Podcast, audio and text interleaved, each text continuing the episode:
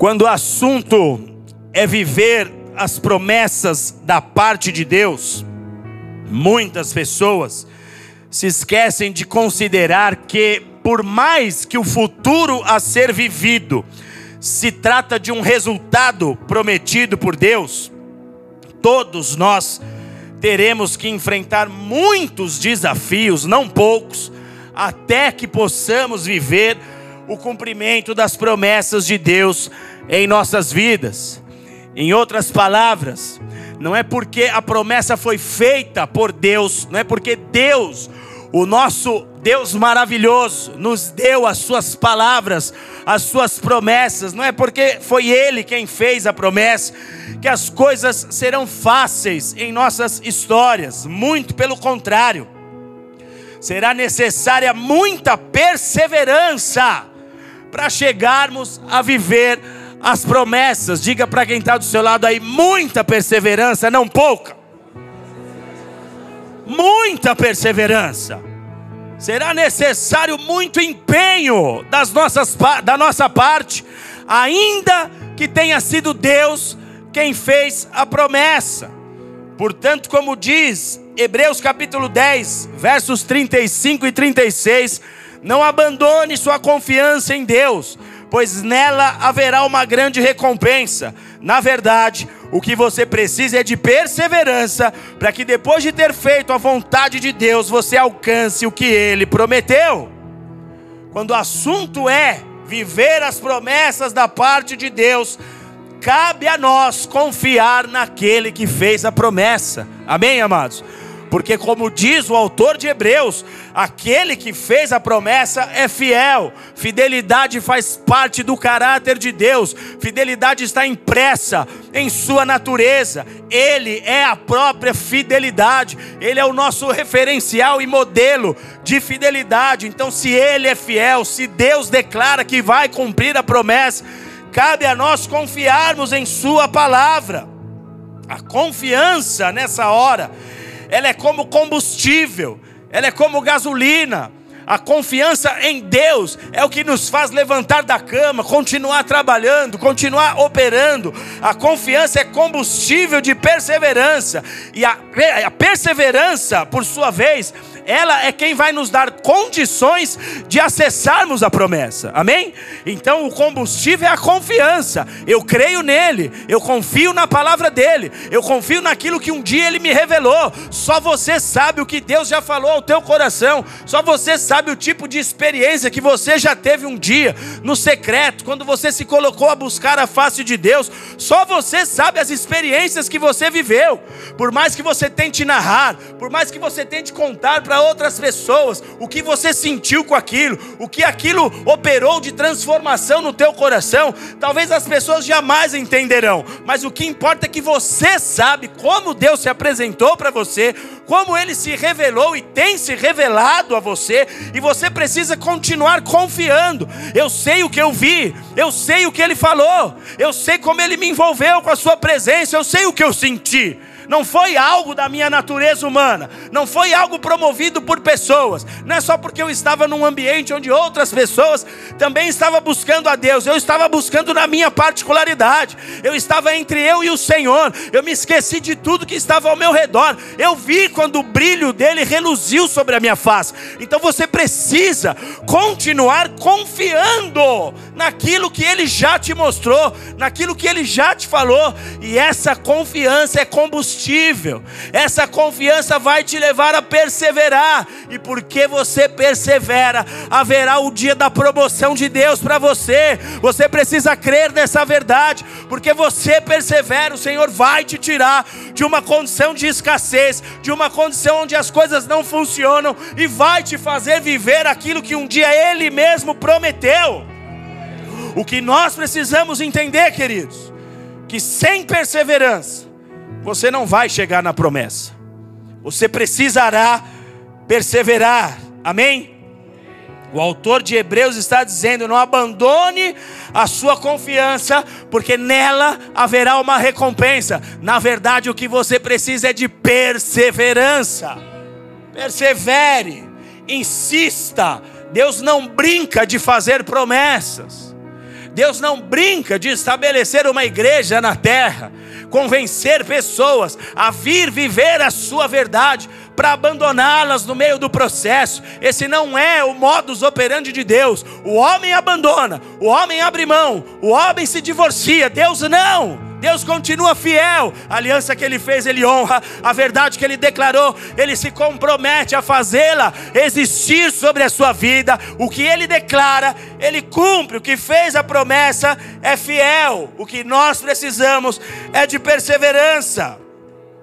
A perseverança, no grego, no qual o Novo Testamento foi escrito, vem da palavra upomone que tem origem numa outra palavra chamada upomeno, perseverança, na ótica bíblica. Quando os homens de Deus, inspirados pelo Espírito Santo, falavam de perseverança, era disso que eles falavam, perseverança na ótica bíblica.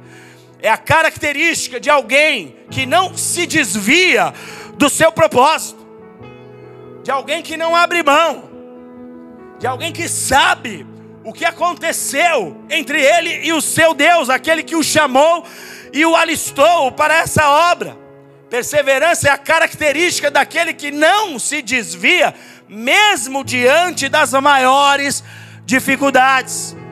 Perseverar é persistir com paciência, porque ainda que leve tempo, eu sei quem é o meu Deus, ainda que demore, ainda que pareça demorada a promessa, Deus tem hora para fazer cumprir tudo aquilo que Ele falou. Perseverar é se manter firme na fé. Quantas vezes você já usou essa expressão para com alguém? E aí, está firme na fé? Quando você diz isso a alguém, está firme na fé, o que você está dizendo na verdade é: está perseverando, está insistindo na visão, está na posição que Deus espera que você esteja, ou já está cambaleando, ou já está com medo, acuado, pensando em fugir. Perseverar é ser firme na fé, suportando os desafios com bravura, de forma aguerrida. Entrei no jogo para ganhar, entrei nessa disputa a fim de chegar na linha de chegada, porque eu sei que o meu Senhor estará lá para me coroar, para me contemplar. Perseverar não é descansar até que Deus um dia então faça algo. A perseverança é ativa. Quando nós falamos de perseverança, nós estamos falando de movimento, não de frear, não de parar, mas de continuar, de insistir, de ir adiante. Perseverar é ser destemido na obra que o Senhor te chamou a viver, é ser destemido em direção àquilo que você deseja alcançar. Agora, perseverar não significa que nós vamos ignorar o fato de que no caminho haverá obstáculos, porque os obstáculos precisam existir obstáculos, as adversidades, os gigantes, os desafios, é, são os elementos que o próprio Deus usa para nos aperfeiçoar e nos fazer crescer em perseverança. Amém? Então, falar em perseverar não significa dizer que nós vamos fechar os olhos para o fato de que os obstáculos existem. Nós não vamos negar a existência deles, mas perseverar é passar pelos obstáculos mesmo sangrando mesmo doendo. O maior modelo que nós temos é o nosso Jesus, que sangrou literalmente, que deu a sua carne, que deu o seu sangue, deu a sua própria vida, perseverando no seu propósito, no seu objetivo. A perseverança é você ir para o campo de batalha, não é você se esconder no quarto escuro, não é você ficar acuado frente às investidas dos seus inimigos. Perseverar é ir para o campo de batalha. Perseverar é pressionar. Perseverar é brigar até que a glória do Senhor se manifeste, é até que Ele venha, é até que Ele cumpra o seu propósito. Eu não vou sair da posição que eu devo estar, isso é perseverar. Amados, Deus tem planos para nós, você crê nisso? Dá um glória a Deus. Pode aplaudir, se é para Jesus, aplauda. A Bíblia diz, a Bíblia diz, que os planos que Deus tem para nós, olhos não viram, ouvidos não ouviram, não chegou ao coração do homem as coisas que Deus preparou para aqueles que o amam. Você ama a Deus? A Bíblia está falando de você, coisas que você nunca imaginou. Porque os pensamentos de Deus são mais elevados do que os nossos pensamentos. O que você consegue desenhar como um plano bom para a tua vida não chega na base daquilo que Deus já desenhou para a tua história daquilo que Deus já imaginou ao teu respeito. Agora, o nosso êxito, o nosso triunfo, ele se dará quando existir firmeza de propósito. Quando eu sei pelo que eu estou correndo, eu não estou correndo de forma indecisa. Quando eu sei pelo que eu estou lutando, o apóstolo Paulo dizia: Eu não estou desferindo golpes no ar. Eu tenho um alvo. Eu sei onde eu vou chegar. Eu sei que tipo de história Deus tem nutrido no meu coração para que seja a história que eu vá viver nesta terra. E eu corro atrás daquilo que Deus me deu a viver com perseverança. Diga com perseverança. Com perseverança. É isso que Deus espera de nós. Poxa, pastor, você fala sobre esse tema, esse é um tema que sempre fez sentido para mim. Eu sempre fui uma pessoa perseverante, eu sempre insisti nos meus sonhos. Esse é um tema que sempre comunicou ao meu coração, mas de um tempo para cá tenho me sentido abatido. De um tempo para cá as minhas emoções foram arrebatadas pelo desânimo, eu tenho me sentido abatido. Eu que nunca pensei em desistir dos sonhos de Deus, eu que nunca pensei em abandonar a fé, tenho pensado nessas coisas mais do que o comum. Como é que eu posso pensar em perseverar quando as minhas certezas se foram? Tudo que eu acreditava foi abalado, toda a minha esperança perdeu a graça. Como é que eu posso pensar em perseverar quando tudo ao meu redor contribui para eu pensar justamente o contrário. Não vejo saídas para a minha situação.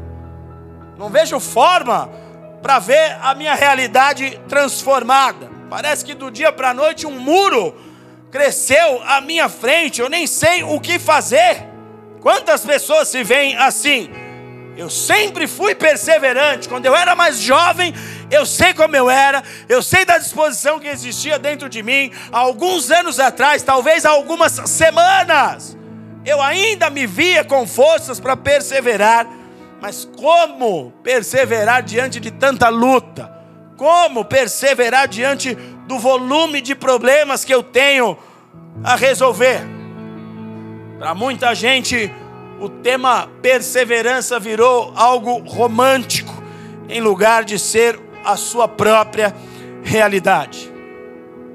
Só que há um texto na Bíblia que nos diz que a dificuldade ela vem num dia e a força para perseverar vem no outro.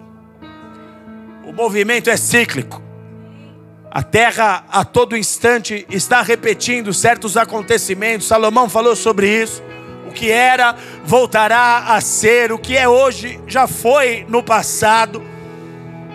A dificuldade que brota numa noite, no dia seguinte, ela vai dar espaço para uma nova oportunidade de fluir outra vez, de perseverar outra vez. O Salmo 30, verso 5, parte B, diz assim: que no favor do Senhor está a vida.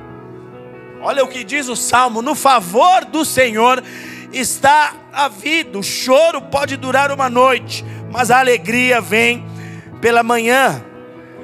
Há muitas pessoas que possuem diversas promessas de Deus sobre as suas cabeças. Uns conhecem essas promessas, uns têm certeza daquilo que um dia receberam da parte de Deus, mas que diante de cenários adversos, essas pessoas têm esmorecido, têm perdido a paixão, tem deixado de acreditar na palavra de Deus, nas promessas do Pai, tem deixado de persistir na visão. A maioria das pessoas desiste em meio à escuridão, como se a escuridão ao surgir, ela colocasse em risco a promessa, como se a escuridão ao surgir, ela tivesse forças o suficiente de ameaçar a promessa de Deus.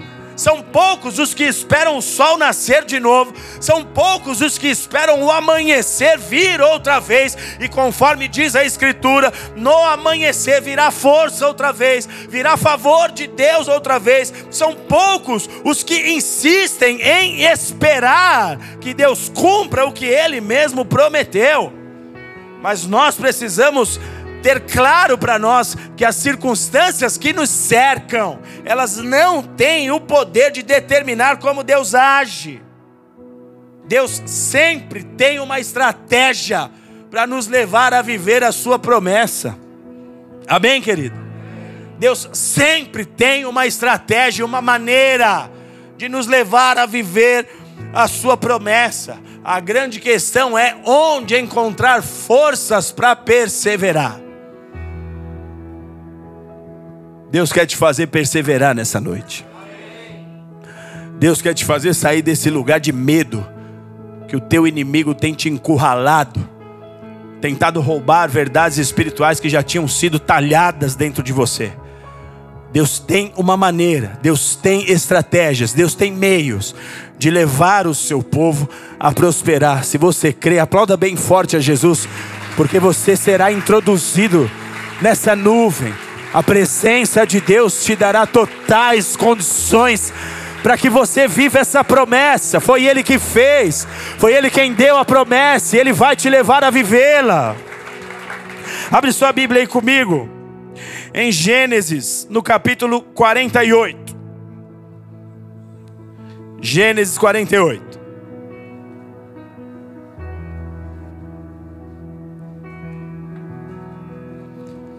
Você é filho da promessa. Você é filho de um Deus de promessa. Gênesis capítulo 48, a partir do verso 11. Gênesis 48, verso 11. Diz assim o texto: E Jacó disse a José: Eu não cuidara ver o teu rosto outra vez e, eu, e eis que Deus me fez ver também a sua descendência. Então José tirou seus filhos do joelho do seu pai e se inclinou em terra diante da sua face. E José tomou os dois, Efraim com a sua mão direita, à esquerda de Israel, e Manassés com a sua mão esquerda, à direita de Israel, e assim os fez chegar a ele.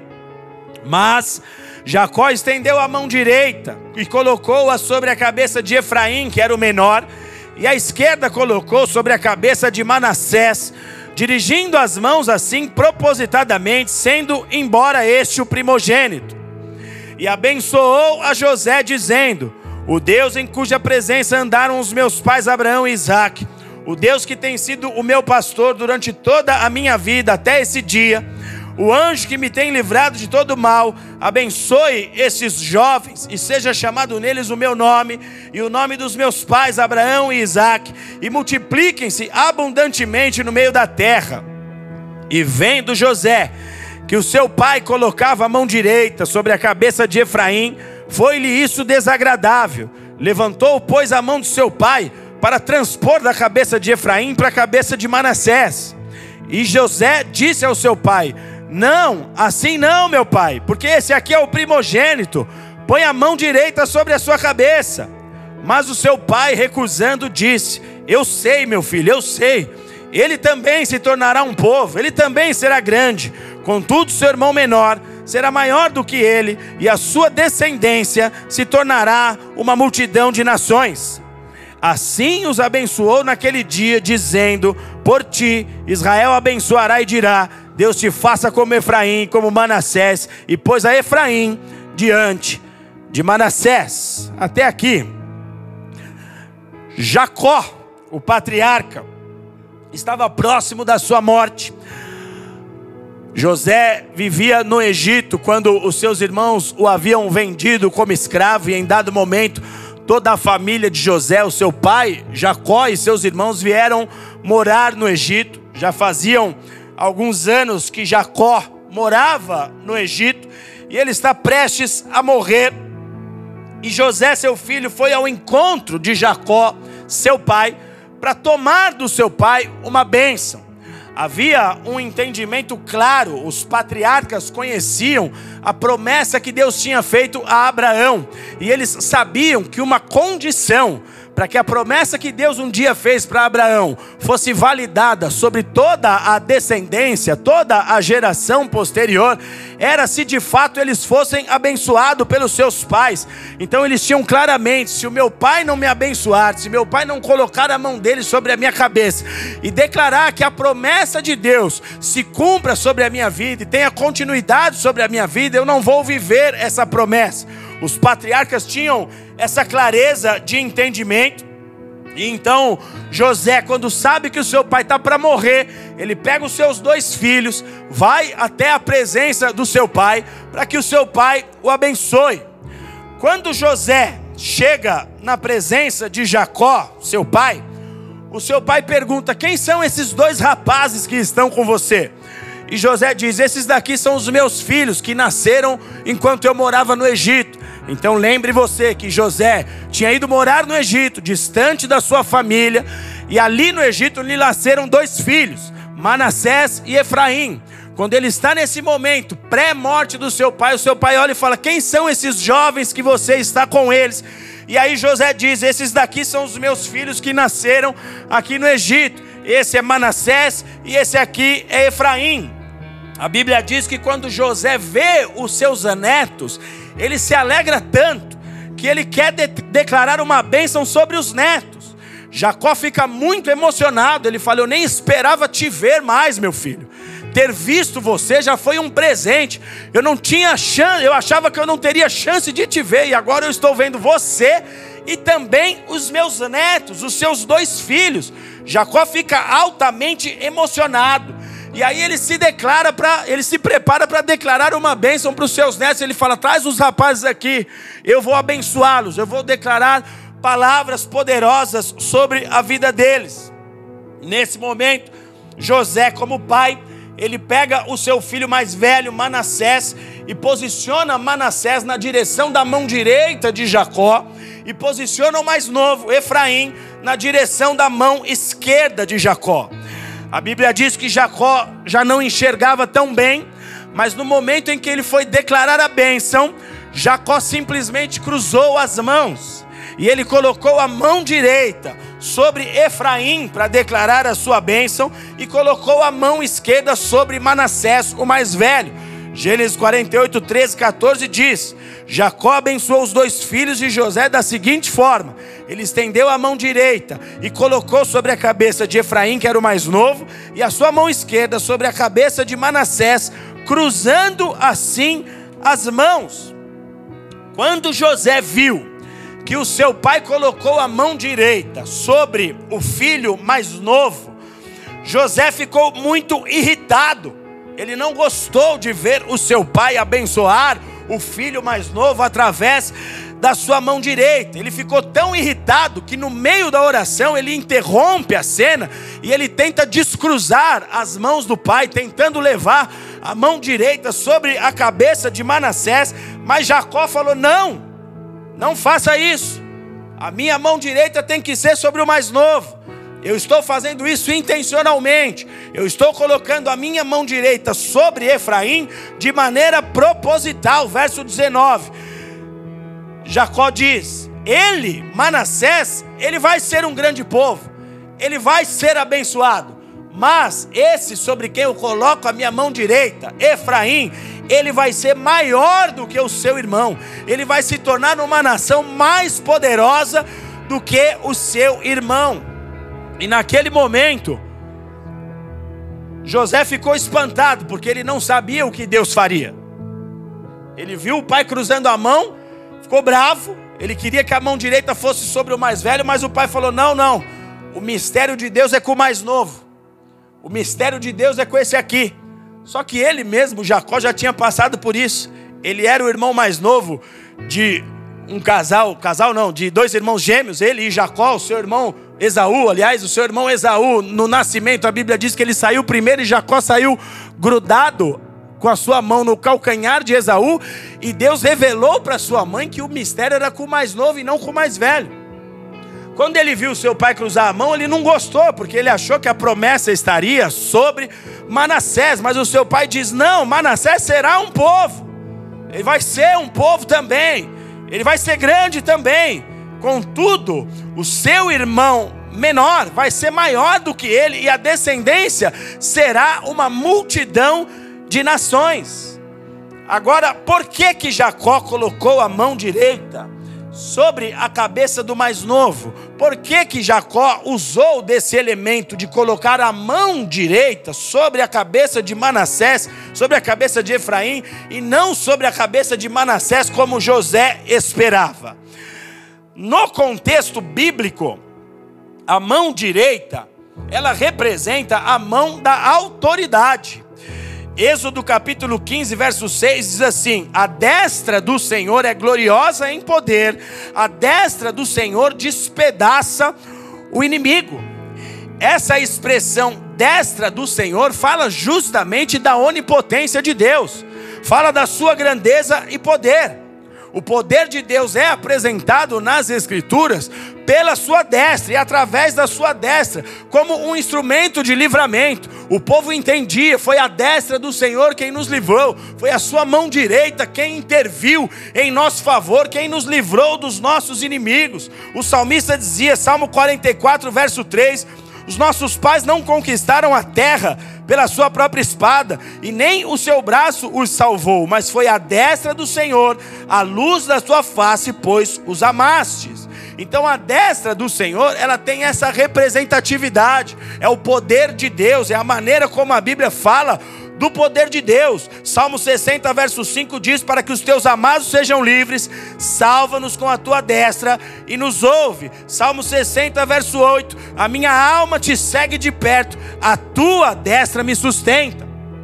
Havia esse tipo de entendimento, e é exatamente por isso que José está apreensivo. Como assim? Como assim não é com o primogênito? Como assim a tua mão direita não vai ser posta sobre o primogênito? Como assim o Senhor está abençoando aqui o mais novo, Efraim? Porque ele sabia dessa verdade espiritual, o que dizia a respeito à destra, à mão direita. Os profetas falaram sobre a destra de Deus. Isaías disse, Isaías 41, 10 não temas, sou contigo, não te assombres, porque eu sou o teu Deus, eu te fortaleço e te ajudo, e te sustento com a minha destra fiel. Então, destra na Bíblia fala da autoridade, destra na Bíblia fala de governo. Os reis usavam o cetro, símbolo de governo, na mão direita. Nenhum rei andava com o cetro na mão direita. Até mesmo os pastores no deserto, ao usar o seu cajado, usavam esse cajado na mão direita, porque a destra representa governo. Quando Jesus é colocado na cruz, a Bíblia diz que os soldados romanos, zombando de Jesus, eles colocam uma capa em Jesus, eles colocam uma coroa, zombando, dizendo: ah, esse aí é o rei de vocês, esse aí é o rei, o rei dos judeus. E a Bíblia diz que eles dão nas mãos de Jesus também um caniço, como sendo o símbolo de um cajado, de uma autoridade, de um governo que estava sendo colocado em sua mão. Mateus 27, verso 28 diz: E despindo, cobriram-no com um manto escarlate tecendo uma coroa de espinhos, puseram-na na cabeça, e na sua mão direita puseram um caniço, e ajoelhando-se diante dele, diziam: Salve, Rei dos Judeus. Então José, ele fica triste aqui, quando ele vê a mão direita de seu pai sobre Efraim, porque ele tinha esse entendimento: a mão direita está declarando a bênção principal. Eu achava que era sobre Manassés. Eu acreditava que o mistério estava com esse rapaz. E ele começa a ficar irritado porque ele sabia: meu pai está declarando a melhor parte, a maior porção, a maior realidade espiritual sobre a vida de Efraim. José esperava que era sobre Manassés, mas não foi assim que Deus escolheu. Efraim foi abençoado pela destra de Jacó. E isso aqui aconteceu, amados, porque o propósito de Deus com Efraim era maior do que o propósito de Deus com Manassés. Deus tinha algo a realizar através de Manaim e os, de, de Efraim, e o nome desse, desse rapaz, Efraim, significa frutífero, ser próspero, ser altamente frutífero. A palavra dessa, ela tem em sua composição hebraica as mesmas letras que compõem o nome de Efraim. Deus tinha um mistério com esse rapaz. E o que Deus estava fazendo aqui era cuidando para que a bênção, aquilo que Deus havia prometido, de fato se cumprisse na vida de Efraim. E que houvesse uma sucessão, e que houvesse uma continuidade sobre aquele povo. O que nós vemos aqui é Deus criando meios. Ninguém vai confundir Deus de cumprir sua promessa. Ninguém vai impedir que o Senhor faça aquilo que ele tem para fazer sobre a sua vida, mas nós precisamos entender os meios e os processos que o próprio Deus utiliza para fazer com que eu e você possamos viver as promessas dele para a nossa vida. Amém? Amém, queridos? Então o que eu quero te dizer nessa noite aqui que Deus está criando um meio de te levar a viver a promessa dele para a tua vida. O diabo abomina saber dessa verdade, porque ele sabe que se Deus intervir na sua causa, ele não tem o que fazer. Se Deus agir e tirar o controle de Satanás, tirar o controle dos nossos inimigos, tirar a chance que esses seres têm de nos impedir de chegar onde Deus tem para nós, eles sabem, se Deus entrar em cena, não tem mais o que ser feito. Deus está criando um meio hoje, hoje, agora. Ele está trabalhando aí na sua mente, o Espírito de Deus está trabalhando aí no seu coração. Ele está trabalhando com as suas emoções, mexendo com o seu interior, para fazer você ser despertado nesta casa agora, para que você seja levado por Ele e pela mão dele a viver aquilo que um dia Ele prometeu para a tua história. Eu e você fomos chamados para estar à destra de Deus. Diga assim: eu preciso estar à destra de Deus. Quando nós falamos de destra, nós estamos falando de habilidades. A palavra destreza vem de destra, quando nós falamos dessa verdade, nós estamos falando daquilo que Deus acrescenta nas nossas vidas, naquilo que Deus faz comigo e contigo, para que de fato nós possamos viver as suas promessas. Isso trata de capacitação, isso fala de intervenção, daquilo que só Deus pode fazer na nossa história. Quando nós falamos do lado direito de Deus, nós estamos falando do favor de Deus que a nós é concedido, daquilo que Deus está disposto a liberar pelas nas nossas vidas. Então, quando nós estamos posicionados à destra de Deus, o lugar que Deus espera que eu e você estejamos, quando nós estamos posicionados nessa posição à direita de Deus, nós vamos ter condições de desfrutar das maravilhas de Deus. Olha o que o salmista disse no Salmo 16, verso 11: Tu me farás ver a vereda da vida, na tua presença me encherás de alegria, com delícias perpétuas à tua direita.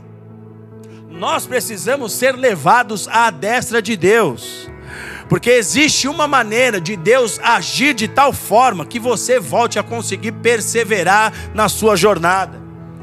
Talvez você não vê forças mais em você mesmo, mas na destra de Deus, essa força já está liberada sobre a sua vida. Talvez você se veja sem condições de viver aquilo que um dia você foi capaz de sonhar, mas o que o Espírito de Deus está nos fazendo entender aqui é que existe uma posição que, se nós formos colocados nesse lugar, essa força volta sobre as nossas vidas, o poder de Deus volta a operar em nós.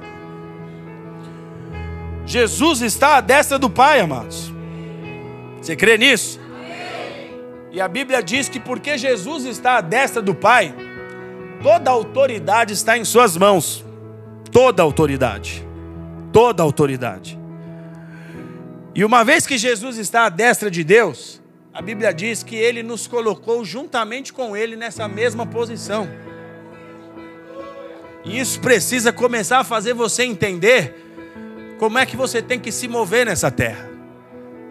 Porque o diabo tenta ganhar a guerra aqui, ó, na mente, te levando a desacreditar daquilo que Jesus conquistou por você na cruz. O diabo começa a fazer você desistir, recuar achar que não tem a ver com você, grandes e poderosas promessas, e ele vai tentando ganhar espaço e território aqui dentro da sua mente. Ele odeia uma verdade como essa, porque Jesus está posicionado no lugar de autoridade máxima. Filipenses capítulo 2 diz que por causa da obediência de Cristo, ele recebeu autoridade máxima, ele se tornou o nome que está acima de todo nome. Ele é maior do que todo nome nos céus, na terra e debaixo da terra. Sobre Cristo, o texto diz: todo joelho há de se dobrar diante dele, toda língua há de confessar que ele é o Senhor, e ninguém pode mudar essa verdade. Pode aplaudir Jesus. E ninguém pode mudar ou destituir Jesus da sua posição de autoridade máxima. Ninguém. Só que ele dá condições para que eu e você estejamos exatamente nesse mesmo lugar, nessa mesma posição, desfrutando dessa mesma autoridade com ele. Efésios capítulo 2, verso 6 diz: Deus nos ressuscitou com Cristo e nos fez assentar com ele nas regiões celestiais. Deus nos fez assentar com Cristo. E onde Cristo está assentado? Em que posição, amados? À direita do Pai. A direita que abençoa, a direita que favorece, a direita que te faz superar toda e qualquer adversidade, a direita que ninguém vai ter como mudar a posição da mão de Deus em relação à sua vida. Ele nos colocou nesse mesmo lugar com Ele, assentados com Cristo nas regiões celestiais. Colossenses capítulo 3, verso 1 diz: Se fostes ressuscitados com Cristo, buscai as coisas que são de cima, onde Cristo está assentado à destra de Deus. Estar à direita de Deus significa usufruir da posição de maior honra que existe para alguém nesse mundo. E Jesus não quis essa posição só para ele. Jesus colocou a igreja inteira com ele nesse lugar. Jesus colocou todo o povo que ele conquistou com o seu sacrifício máximo, nessa mesma condição à direita de Deus. Por isso o texto está dizendo: se você foi ressuscitado com Cristo, se um dia você entregou sua vida a Jesus, você desceu as águas do batismo, você confessou Jesus como teu Senhor, se você tem vivido a sua vida para Ele nessa terra, Busque as coisas que são de cima, busca as promessas, busca as respostas de Deus, busca tudo que Deus já disse ao teu respeito, busca a tua chamada, busca o teu ministério, busca a restauração da sua família, busca o teu milagre, busca a tua cura, busca, vai atrás, entra lá na presença dele e diz: Eu estou à destra de Deus, eu tenho direito a toda a promessa que o meu pai fez, tudo aquilo que está na Escritura, que foi dito ao meu respeito, é meu meu por direito. Busque as coisas que são de cima.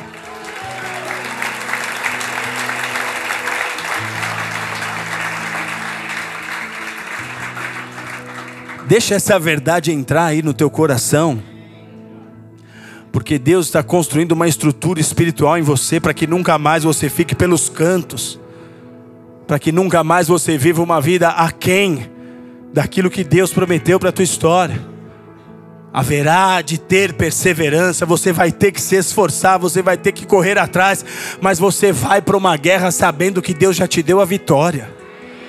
Você vai para um combate sabendo que o teu Deus tem a maior posição de autoridade e que você está com ele nesse mesmo lugar. Hebreus capítulo 8, verso 1 diz: o ponto que estamos dizendo é que temos um sumo sacerdote que se assentou à destra do trono da majestade de Deus. O sumo sacerdote está lá, à direita de Deus. O sumo sacerdote no antigo Israel, uma vez por ano, ia interceder pela nação. O sumo sacerdote Jesus, todos os dias está intercedendo pela tua causa, todos os dias está intercedendo pela sua família, e ele está posicionado à destra do Pai.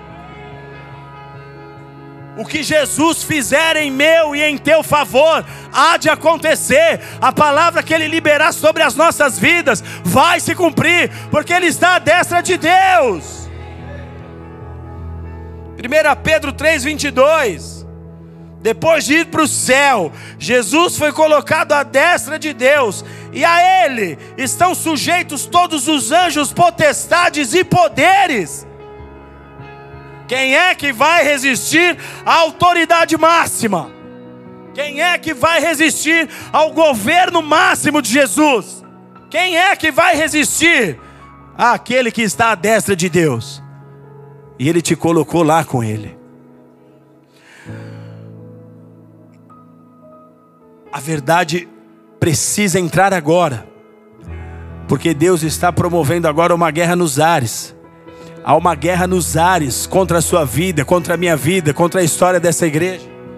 Erga suas mãos. Eu quero profetizar sobre a sua vida.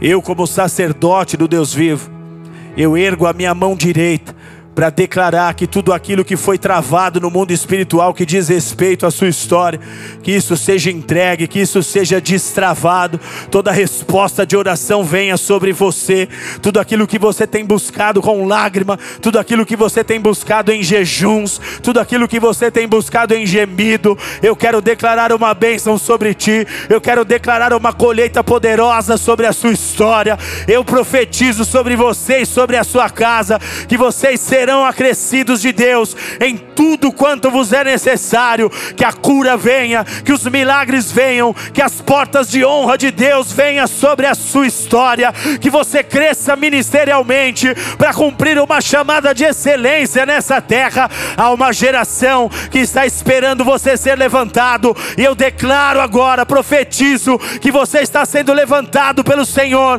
porque a destra de Deus foste posicionado, a destra de Deus você você foi colocado, e não há quem possa contra o poder do teu Senhor, não há quem possa contra o poder do teu Deus. Eu te abençoo agora, para que você viva grandes e poderosas realizações nesta terra. Vai recebendo novidade, vai recebendo unção, vai recebendo fôlego de vida, vai sendo tocado. Que seja removido, que seja removido o impedimento, que seja removida as estruturas, ah, que seja removida as escamas que te impediam de ver que sejam removidos, que os teus inimigos batam em retirada. Eu declaro que os exércitos das trevas recuem, recuem, recuem, que aqueles que assolam a sua família, as gerações, que eles recuem, que aqueles que estão roubando o que te pertence, que eles recuem, deixem o povo, deixem esse povo, deixem esse povo, e se você crê, aplauda bem forte ao nome de Jesus. Exalte-o, exalte-o, porque Ele é Deus de poder. Ele é Deus de poder. Nós estamos à destra com Ele. Agora, como é que eu faço para me apropriar do poder da destra de Deus na minha vida? Quem quer saber, dá um glória a Deus. João capítulo 11, verso 40 diz: Se crerdes, verás a glória de Deus. Como é que você se apropria do poder da destra de Deus sobre a sua vida? Por meio da fé, diga por meio da fé. É por meio da fé. Não existe favorecimento. Todos nós temos as mesmas condições diante da cruz. Mas quem são aqueles que se apropriam da verdade das Escrituras e por meio da fé passam a viver posicionados à destra de Deus? Essa é uma máxima espiritual que precisa ser compreendida e vivida por todo aquele que espera as intervenções sobrenaturais de Deus na terra. O sobrenatural de Deus existe, o sobrenatural de Deus está preparado para se manifestar, mas Deus só opera sobrenaturalidade onde Ele encontra fé, onde Ele encontra pessoas que creem no poder do Seu nome, onde Ele encontra pessoas que creem no poder da palavra, onde Ele encontra pessoas que creem no movimento do Seu Espírito, ali Ele opera sobrenaturalidade verdade. Agora atenção. O diabo sabe e conhece o poder da destra de Deus. Ele sabe que se Deus erguer a destra, acabou para ele. Ele sabe disso. E uma vez sabendo que você se apropria do poder da destra de Deus por meio de fé, qual será a contrapartida do inferno? Ele vai trabalhar para minar a fé no teu coração. Ele vai trabalhar para te roubar de você andar por fé. A maioria das pessoas vivem pelos resultados. Se acontece, eu creio. Se eu ver, eu acredito. Mas a Bíblia está dizendo: se crer, você verá. Se creres, verás a glória de Deus. Se creres, você vai ver o poder da destra de Deus. Você vai poder testemunhar. Você vai poder percorrer por aí. Você vai ter autoridade para pregar sobre um tema como esse. Porque você creu e viu a destra de Deus se manifestar na sua vida. Mas o diabo sabe do poder da destra. Ele sabe que se Deus se levantar do seu trono, se Deus olhar para nós, se Deus levantar a sua destra para dizer basta, chega de assolação, chega de opressão, se Deus disser acabou, esse é o tempo em que meu filho vai prosperar. O diabo sabe, não tem como frear a destra de Deus. A única chance dele é roubar a fé no teu coração. A única chance que o diabo tem é tirar o elemento fé de dentro de você. E o que nós precisamos compreender, amados, é que a fé que atrai o poder da destra de Deus, ela tem sido atacada desde a nossa mais tenra idade. Eu já falei sobre isso aqui. O sistema de ensino que impera nas nações, ele tem sido usado para fazer minar a fé dentro das pessoas. Eu fiz um estudo alguns anos atrás sobre como se dá o sistema de ensino no mundo, e ele tem sido trabalhado, ele tem sido implementado para fazer minar a fé dentro de nós. A ciência, ela entende e compreende que o cérebro humano, ele é formado em lado direito e lado esquerdo. O lado esquerdo do cérebro é o lado analítico, é o lado da razão, enquanto que o lado direito é o o lado intuitivo, é o lado criativo. Nós fomos treinados por meio do sistema de ensino que impera no mundo a pensar exatamente na contramão do reino, porque somos ensinados desde cedo a ir pela lógica, a ir pela razão. Nós só estudamos cálculo, você só estudou criatividade enquanto você era pequeno, em que você brincava com tinta, com massinhas de modelar, mas foi, você foi crescendo e foi introduzido só pensamento racional, você passou a estudar ciência, você passou a estudar razão, você passou a estudar coisas que te distanciou de desenvolver o lado criativo, o lado intuitivo do cérebro. Isso é planejado. Porque uma vez que você chega na igreja, e você escuta que Jesus curou um cego, fazendo um, uma fusão entre saliva e lama, o, o, o, cérebro racional, ele vai procurar meios. Será que existem elementos na lama que são elementos de poder curativo? A lama com a saliva, que tipo de reação ocorre? Que forma nós temos de explicar esse milagre? Só que milagre não se explica, milagre se vive. Sobrenaturalidade não faz parte da razão humana. Sobre Sobrenaturalidade não tem a ver com raciocínio, sobrenaturalidade tem a ver com o poder de Deus que rompe a atmosfera, que desce sobre a terra, que encontra um altar de fé e um lugar adequado para manifestar a sua glória. Quando Jesus chega, ele chega numa cultura enraizada pelo pensamento grego e ele sabia, essas pessoas vão ter muita dificuldade de entender o que eu estou falando. Jesus usava parábolas, Jesus tinha discursos muitas vezes para trazer enigmas que eram difíceis de serem entendidos pelos religiosos, pelos céticos, pelos estudiosos daqueles dias. E ele disse: Mateus 4:7, arrependei-vos, porque está próximo o reino dos céus. A palavra arrependei-vos, ela significa metanoia. O que Jesus estava dizendo é: se você não mudar sua mente, se você não mudar sua maneira de crer, você não vai conseguir saber quem eu sou, você não vai conseguir saber o que significa estar à destra do Pai, você não vai ter consciência do que é você também ter sido colocado à destra de Deus, porque a sua mente racional foi muito alimentada, foi muito desenvolvida. Você tem sérias dificuldades de agir no poder intuitivo, porque a fé fala de intuição, a fé fala de um movimento promovido pelo Espírito e não por elementos humanos e terrenos. Mude sua mente, senão vocês não vão entender, vocês não vão compreender as palavras que eu digo. E ele diz: vocês não entrarão no reino. E o reino não é só para aquele dia, o reino é para agora. O reino é para agora. Ou você vai viver o reino agora, ou quando ele vier você não sabe o que é o reino, você não vai poder subir com ele. Mude, mude. Você está posicionado à destra de Deus. Toda promessa que Deus disse ao teu respeito há de se cumprir. Algumas poucas nações no mundo praticam a leitura da direita para a esquerda. Israel é uma delas. Curiosamente, uma nação de pessoas muito inteligentes, reconhecidamente inteligentes. Os japoneses também são uma dessas nações que tem a leitura da direita para a esquerda.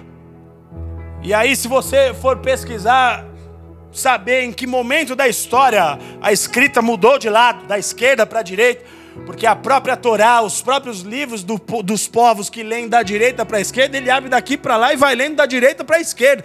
Em algum momento fizeram uma mudança. O que se diz é que no passado era a escrita por meio de martelo e cinzel, uma espécie de um de, um, de, um, de uma grande de uma pequena foice assim, martelo e cinzel que ia talhando na pedra a escrita então, porque a mão direita é a mão forte, a mão direita segurava o martelo, a esquerda o cinzel, e assim ia se talhando as letras da direita para a esquerda. E a história diz que em dado momento passou-se a usar a tinta e o pergaminho, e uma vez que a tinta e o pergaminho foram usados, a, escrita passou a ser da esquerda para a direita, para não se borrar as, as letras que eram impressas ali no pergaminho.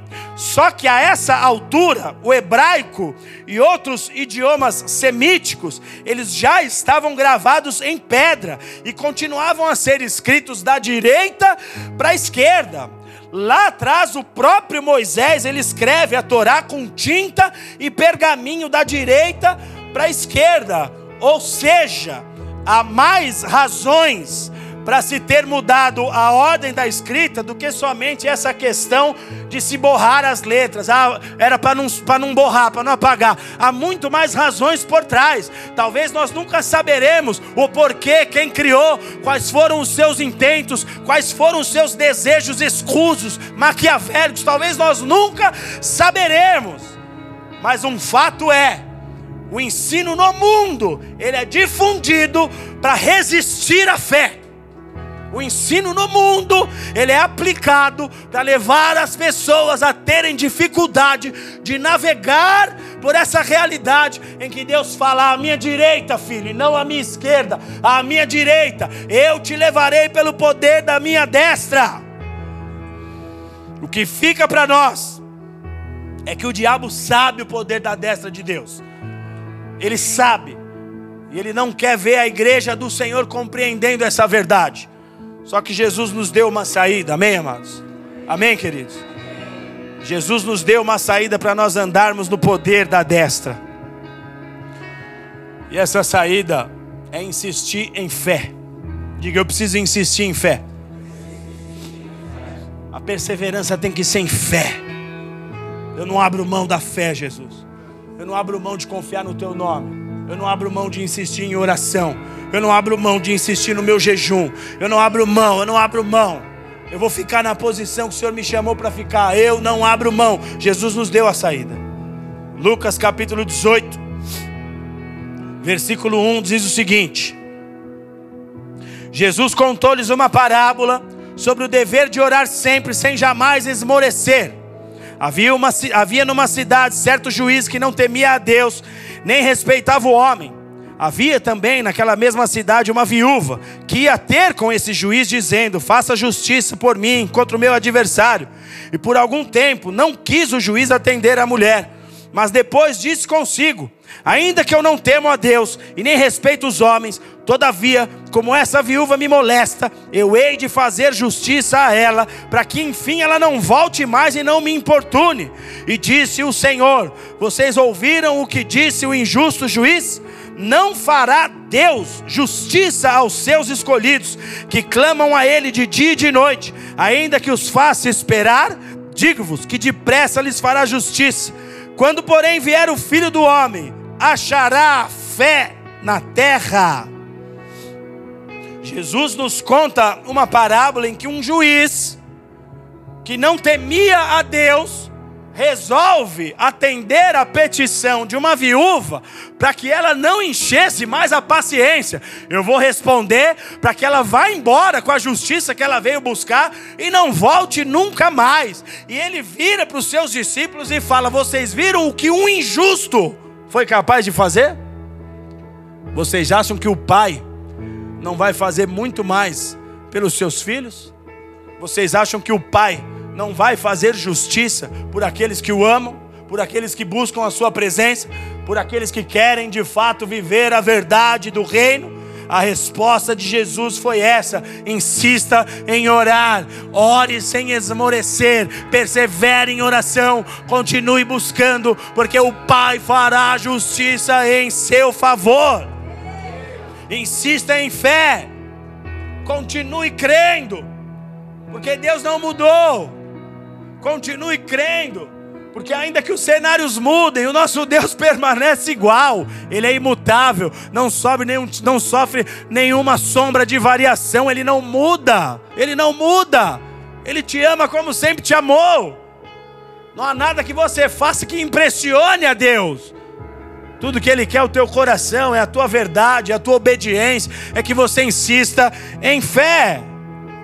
Agora, que tipo de fé que Jesus espera de nós? Que fé que é essa? Que de fato vai atrair o poder da destra de Deus sobre as nossas vidas. O capítulo inteiro de Lucas, Deus está de Lucas 18, Jesus está falando sobre o mesmo tema. Ele está usando histórias distintas, circunstâncias distintas para falar do mesmo assunto. Lucas 18, a partir do verso 9 até o verso 14. Jesus disse essa parábola a alguns que confiavam em si mesmos, crendo que eram justos e desprezavam os outros. Ele disse: Dois homens subiram ao templo para orar. Um era um fariseu, o outro um cobrador de impostos. O fariseu se colocou em pé e este orava desta maneira: Ó oh Deus, graças eu te dou, porque eu não sou como os demais homens, roubadores, injustos, adúlteros, nem ainda como esse cobrador de impostos. Eu jejuo duas vezes na semana, dou os dízimos de tudo o que possuo. O cobrador de impostos, por sua vez, estando em pé, de longe, nem queria levantar os seus olhos aos céus, mas batia no peito, dizendo: Ó oh Deus, tem misericórdia de mim, pecador. Digo-vos que este homem desceu justificado para sua casa e não aquele, porque qualquer que a si mesmo se exaltar será humilhado, e qualquer que a si mesmo se humilhar será exaltado. Jesus espera de nós um tipo de fé que é posicionada somente em Deus e não nas coisas que nós fazemos. Muitas vezes nós achamos que Deus só vai nos responder pelas obras que nós realizamos, pelos níveis de dons que você tem na sua vida, pelo tamanho do poder que você carrega, da influência que você tem, o tamanho do nome que você tem nessa terra. Porém, Nada do que Deus faz tem a ver com aquilo que eu posso produzir. Tudo o que Deus faz é por meio da sua graça. Tudo o que Deus faz é por meio do seu favor. Eu preciso da misericórdia de Deus para ver a destra dele agindo em favor da minha história. Eu preciso crer somente nele. Rasgue as cartilhas, rasgue os métodos humanos creia somente em Jesus, olhe somente para Ele, Não justifique a si mesmo. Não tente dar justificativas para Deus e nem para os homens. Ande em verdade. Tenha uma fé baseada somente em Deus e não nas suas obras. Porque a destra de Deus é resultado da misericórdia e da intervenção dele nas nossas vidas. Insiste em fé. Insiste em fé. Cobrador de impostos, um homem que era relegado na nação de Israel, tido como traidor, ele se coloca diante de Deus para dizer: Me ajuda, tem misericórdia de mim. E o que Jesus diz desse homem? Esse aí desceu justificado, esse aí viu o poder da destra em favor da sua vida. Jesus continua, Lucas 18, verso 15, já estamos encerrando. Ele diz: traziam-lhe também as crianças, para que ele as tocasse. E os discípulos isso repreendiam as crianças, mas Jesus, chamando-as, disse: Deixe vir a mim os pequeninos, não os impeçam, pois deles é o reino de Deus. Em verdade vos digo que qualquer que não receber o reino de Deus como uma dessas crianças, não entrará nele. Que tipo de fé que é essa que Jesus está falando, amados? A fé mais pura possível. Com o passar dos anos, nós temos a tendência a atrelar à nossa vida espiritual uma série de outras influências, os pensamentos dos pensadores, as ideias de tais, as ideias de não sei quem, aqueles que viveram em tais épocas, que introduziram tais situações no meio da igreja, esquece essas coisas. Você foi chamado para desenvolver a sua história. A experiência das outras pessoas inspira. Sim, serve de testemunho, sim, falam do que Deus pode fazer, sim, mas você precisa ter a sua fé de acordo com o seu desenvolvimento com o teu Jesus. É a fé como de uma criança, livre de influências humanas. Se você falar para uma criança, faça isso, e Deus estará ali para te proteger, ela não tem elementos de dúvida dentro dela. Um filho não duvida do seu pai, que quando ele dormir em qualquer lugar que você estiver por aí com seu filho, ele não duvida que haveria uma possibilidade dele não acordar na casa dele. A criança é inocente. Você tem que se valer da inocência para viver com Deus. Deus mantém meu coração inocente. Porque senão você vai escutando discursos por aí, você vai escutando testemunhos esquisitos, estranhos, maus testemunhos. Isso vai afetando a sua fé de criança. Isso vai te impedindo de chegar em Jesus e desfrutar do poder da destra dele na sua vida. Não permita que ninguém te corrompa. Não permita que ninguém reverta a fé que o Senhor está construindo dentro de você através de pequenas experiências. Pode ser pequena para quem está do seu lado, mas para você é o elemento necessário para que você seja atingido pelo poder da destra de Deus. Mantenha a fé mais simples, mais pura possível, livre de contaminações, livre de pensamentos humanos. Olhe para a Bíblia, olhe para as Escrituras. Fundamente a sua fé em tudo que saiu da boca de Jesus. Jesus continua, Lucas 18, verso 18, ele diz: E perguntou-lhe certo homem de posição, bom mestre, o que hei de fazer para herdar a vida eterna? E Jesus respondeu: Por que você me chama bom? Se ninguém há bom, senão um que é Deus. Você sabe os mandamentos: não adulterarás, não matarás, não furtarás, não dirás falso testemunho, honra teu pai e tua mãe. E ele disse: Todas essas coisas eu tenho observado desde a minha mocidade. Quando Jesus ouviu isso, disse-lhe: Ainda te falta uma coisa: vende tudo que tens, reparte com os pobres e terás um tesouro no céu. Depois você vem e me segue. Mas o jovem, ouvindo isso, encheu de tristeza, porque era muito rico. E vendo Jesus que ele ficou muito triste, disse: Quão dificilmente entrará no reino de Deus os que têm riquezas, pessoas que são apegadas às coisas desta terra, estão sempre buscando apoios naturais para tentar resolver as suas questões, mas a fé que vai provar da destra sobrenatural de Deus não pode ter apoio, não tem que ter para quem ligar, não tem que ter para quem recorrer. Você tem que olhar somente para Jesus. Ele é a fonte de toda provisão, ele é a fonte de toda resposta. Pare de ficar contando com os apoios naturais, com a ajuda de homens, quando Deus quer intervir na sua história e se apresentar para você através do poder da sua destra. Uma fé que não se apoia em nada, somente em Deus. Somente em Deus. Essa é a fé que vai ver o poder da destra de Deus. E por fim, Jesus ainda conta a história de um homem cego. Lucas 18, 35. O último modelo de fé que diz: chegando Jesus perto de Jericó, estava um cego assentado à beira do caminho mendigando. Ouvindo passar a multidão, perguntou o que era aquilo, e disseram a ele que Jesus de Nazaré passava por ali. Então ele clamou: Jesus, filho de Davi, tem misericórdia de mim. E os que iam na frente repreendiam-no para que ele se calasse. Mas ele clamou ainda mais alto: Filho de Davi, tem misericórdia de mim. Filho de Davi, tem misericórdia de mim. Jesus parou, mandou que lhe trouxessem aquele cego. E chegando ele, Jesus lhe perguntou: O que queres que eu te faça? E ele respondeu: Eu quero ver. E Jesus lhe disse: Vê, porque a tua fé te salvou.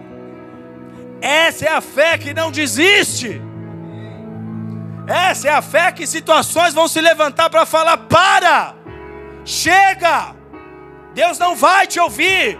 O diabo tenta de todas as formas entrar com esse pensamento: para, não é para você. Esse tipo de milagre não, esse tipo de realização não, esse tipo de mudança não é para você. Pare, desista, cale-se, abaixe o tom da sua voz.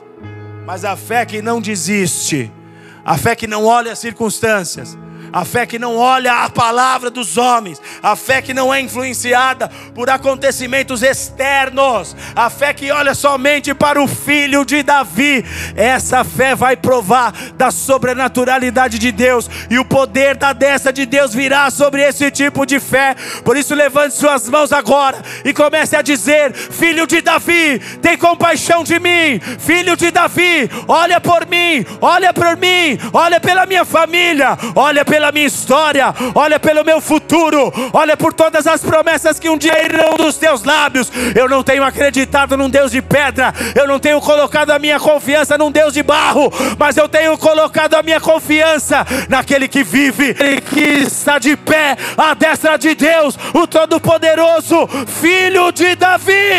Eu estou aqui, tem compaixão de mim, tem compaixão de mim. Oh, fecha os teus olhos.